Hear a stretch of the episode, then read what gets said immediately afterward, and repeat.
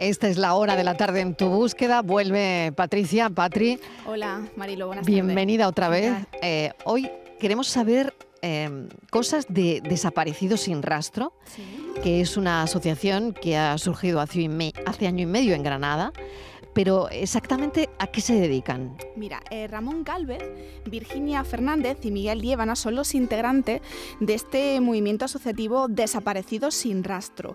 Eh, ellos abordan las desapariciones eh, de larga duración aplicando tecnologías avanzadas y una filosofía solidaria ajena a cualquier afán de lucro. Ellos parten, Marilo, del análisis específico de cada caso, representándolo mediante una curva de nivel. Ellos delimitan su trabajo en torno a un concepto al concepto de información y no en el concepto de investigación.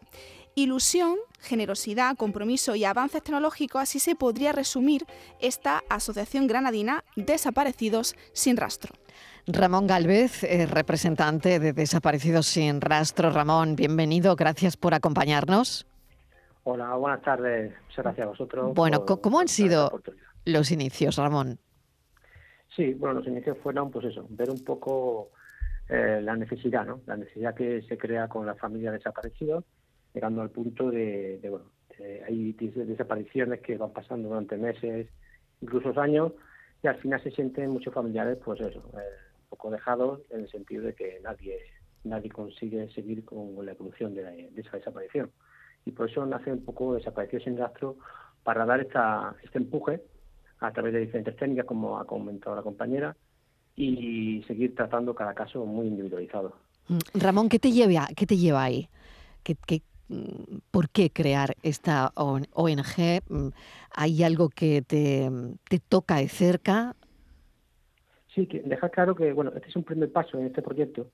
Como bueno, la filosofía de este proyecto es alcanzar ¿no? una, una creación de una unidad especializada, que al final lo que es lo que los familiares están llegando hoy en día eh, reivindicando, ¿no? creación de unidades privadas eh, especializadas en búsqueda de personas desaparecidas de larga duración, porque esa es la sensación que, que quedan muchos familiares eh, en casos que estamos llevando actualmente, mm. que esa sensación de olvido, ¿no? Que, que, bueno, que sí, que el caso sigue abierto, pero no hay nadie que sigue trabajando muy específicamente, porque no es lo mismo trabajar una desaparición activa, que son de pocas horas, a una desaparición que llevan meses, años, incluso décadas. Ramón, buenas tardes. Eh, sé que estáis ahora trabajando en el caso de María Teresa Fernández. Eh, y también eh, habéis trabajado en el caso de María Josefa Padilla, desaparecida en Cortijuelos, en, Jaén, y también tuvisteis un papel muy importante cuando se realizó la búsqueda del pequeño Gabriel, ¿no? Sí, el, bueno, el último caso que has comentado del pequeño Gabriel, bueno, participé yo mm, personalmente, igual que Miguel de Ivana, muy activamente en esa desaparición. Yo en ese momento fue cuando ya empecé un poco a darle forma a todo esto.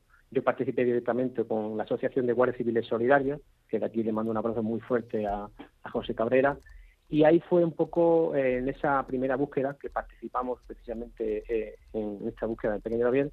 Yo, como comenté en ese momento, eh, tuve no la suerte, sino bueno el momento adecuado que, que, estuvimos sobrevolando precisamente por donde estaba, justo encima donde estaba el pequeño Gabriel y bueno, eso ayuda un poco a esas imágenes que, transmitimos a través de los drones, eh, que es una herramienta también que utilizamos aquí en Desaparecidos sin Rastro, mm. porque nos ayuda mucho a, hacer una evolución del tiempo. ¿no? Mm. Y yo quería mm, profundizar en esas nuevas técnicas, Ramón, eh, a la hora del proceso de búsqueda, ¿no? porque vosotros trabajáis con drones y con imágenes satelitales. Correcto. Precisamente me vuelco eh, ya en una desaparición ya no activa, como por ejemplo, lo vamos a hablar de María José eh, Padilla Padilla mm. eh, y también María Teresa. Eh, bueno, lo que utilizamos en una técnica es muy especialmente, cada caso, como hemos dicho, muy concreto. En el caso de Motril, de María Teresa, es una evolución en el tiempo. ya van a ser un poquito más de 22 años y lo que hacemos es una reconstrucción. Desde el último punto de avistamiento que se dio a, a Maridere, pues lo que hemos hecho junto con técnicas de imágenes satelitales y con, con la utilización de, drones, lo que hacemos es una evolución del tiempo para hacer un recorrido virtual. Es decir, lo que hacemos mm. es unas simulaciones, utilizando unos ciertos algoritmos y demás, para hacer unos posibles movimientos que ha podido tener. Mm. Eh, bueno, eh, en ese caso de María Teresa tuvimos un punto muy interesante hace aproximadamente un año. se verificó, bueno, tuvimos mala suerte y no, no conseguimos nada, pero sí, eh, pronto, pronto tenemos otro punto caliente, que esperemos tener suerte y por fin ya la familia, que de aquí le mando un fuerte abrazo a Teresa y Antonio, a ver si tenemos suerte y conseguimos dar con ella. Y cuando en el caso de María Josefa Padilla Padilla, pues este caso también es peculiar porque eh, activamente, pues eso, una desaparición es activa cuando los inicios, pues hay muchas batidas y demás, pero luego eh, pasaron los meses, han pasado ya varios años, y nosotros nos presentamos en su momento a la familia, estuvimos allí precisamente eh, simulando realmente a la misma hora que aproximadamente María José Padilla desapareció de su vivienda, hicimos un simulacro de recorrido y estuvimos estudiando un río que hay muy cercano a donde vive ella, el Guadiana Menor, estuvimos estudiando el río, de posiciones, fuerza, empuje, digamos, todo eso lo utilizamos con, a través con imágenes satelitares para ver el entorno, porque las búsquedas, eh, desgraciadamente, y ocurren actualmente, que se hacen una búsqueda muy rápidas, eh, que, que, es entendible, porque el objetivo mayoritario en una desaparición activa es buscar la persona con vida, pero muchas de las veces no se hace un buen recorrido, una buena análisis, para encontrar a esa persona desaparecida. Hay mucha ventaja, Ramón, el uso de, los drones a la hora de, la búsqueda y en el rescate de personas desaparecidas, porque incluso eh, la entrevista previa me comentabas que, ese dron puede llevar incluso un altavoz que puede transmitir repetidamente un mensaje para que la persona desaparecida sepa que la gente le está buscando, ¿no?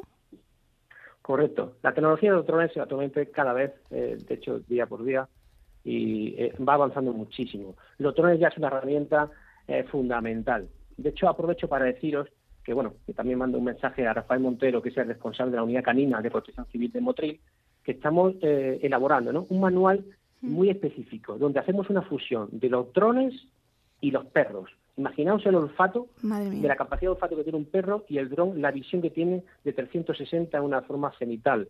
Conseguimos que una desaparición activa de pocas horas en un entorno rural, esa fusión que estamos consiguiendo, un manual muy, muy interesante, hacemos que eh, podamos detectar a esa persona lo antes posible.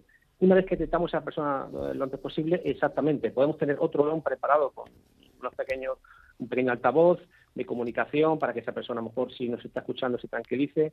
Todo es hacerlo todo muy rápido para conseguir llegar lo antes posible. Pues la verdad es que nos queda claro todo lo que hacéis.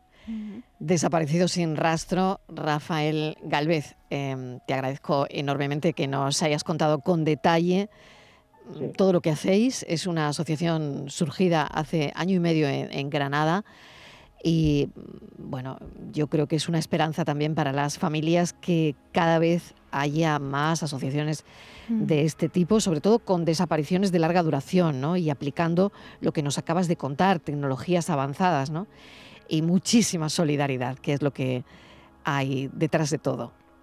Sí, aprovecho porque lo, que he comentado también a la compañera, tuvimos una entrevista con el responsable de la desaparición de María Teresa, el inspector Polo, y bueno, tuvimos una entrevista muy interesante hace año y medio y la verdad es lo que nos decía, que, que, claro, eh, específicamente como para este tipo de unidad, buscando personas desaparecidas de larga duración, no lo había. La verdad que él nos dio mucha alegría, mucho empuje, mucha fuerza para conseguir pues a poder ayudar a, las máximas posibles familias y reivindicar sobre todo lo que, lo que hoy en día las familias quieren, que, bueno, que no se olviden, que existan este tipo de unidades y sobre todo reivindicar que, nada, que seguimos ahí luchando el día a día y, aplicando estas técnicas.